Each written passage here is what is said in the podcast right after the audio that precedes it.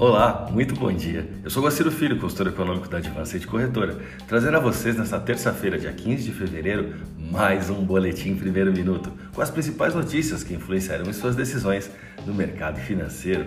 Bolsas mundiais. A bolsa de Xangai encerrou o dia com alta de 0,5%, enquanto a bolsa japonesa Nikkei queda de 0,79%. Mercado futuro norte-americano. Dow Jones Futuro, alta de 0,90%, S&P 500, alta de 1,30%, Nasdaq, alta de 1,82%, Europa, DAX, alta de 1,58%.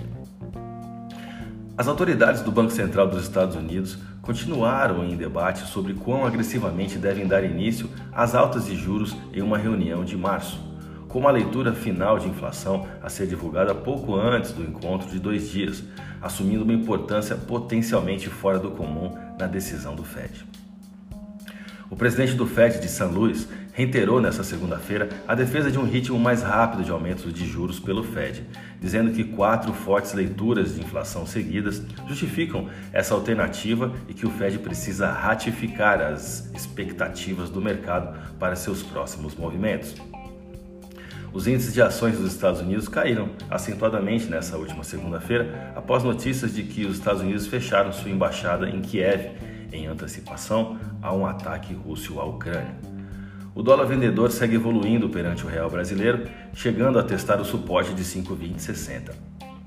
O índice Bovespa tem o quinto dia de alta consecutiva, apesar do clima de aversão a risco no exterior. E esse movimento acabou não consolidando a entrada de capital estrangeiro, que encerrou o dia com leve alta, né? estamos falando do índice Bovespa, de 0,29%, chegando aos 113.899 pontos. Os ruídos geopolíticos no leste europeu preocupam no curto prazo, porém, revisando os 12 últimos eventos históricos, incluindo a guerra do Iraque em 2003, notamos um comportamento da S&P 500 acumulando alta um ano após a ocorrência desses eventos, um crescimento que foi de 9 a 12 vezes maior, com um ganho médio de 8,6%. E esse efeito talvez não seja tão surpreendente para um índice que ganhou cerca de 4 mil por cento desde 1980.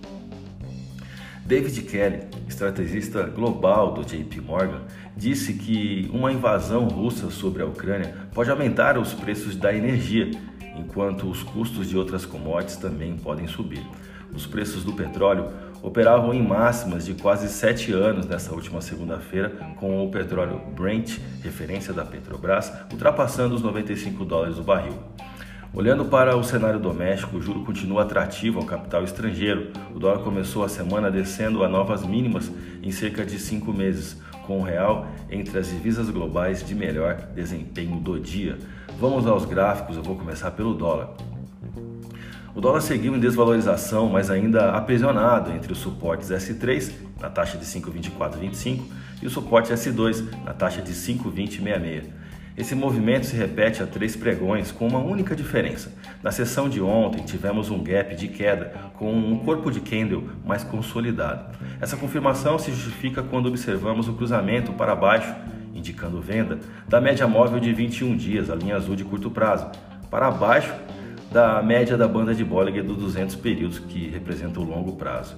O volume de negócios no último pregão foi de 161 bilhões de reais em contratos futuros de dólar negociados na bolsa brasileira, queda de 0,72% no dólar à vista e uma taxa spot de 5,2151. Olhando para o euro agora. O euro continua em venda forte, sensível aos conflitos geopolíticos no leste europeu e na metade do caminho entre dois suportes distintos, a taxa spot de 59320 e a taxa spot de 58607. A moeda da zona do euro encerrou a última sessão sendo cotada a taxa de 5,8952 com queda de 0,70%. A minha dica, você já sabe, siga nossos boletins para ficar sempre conectado às principais notícias. Thank you.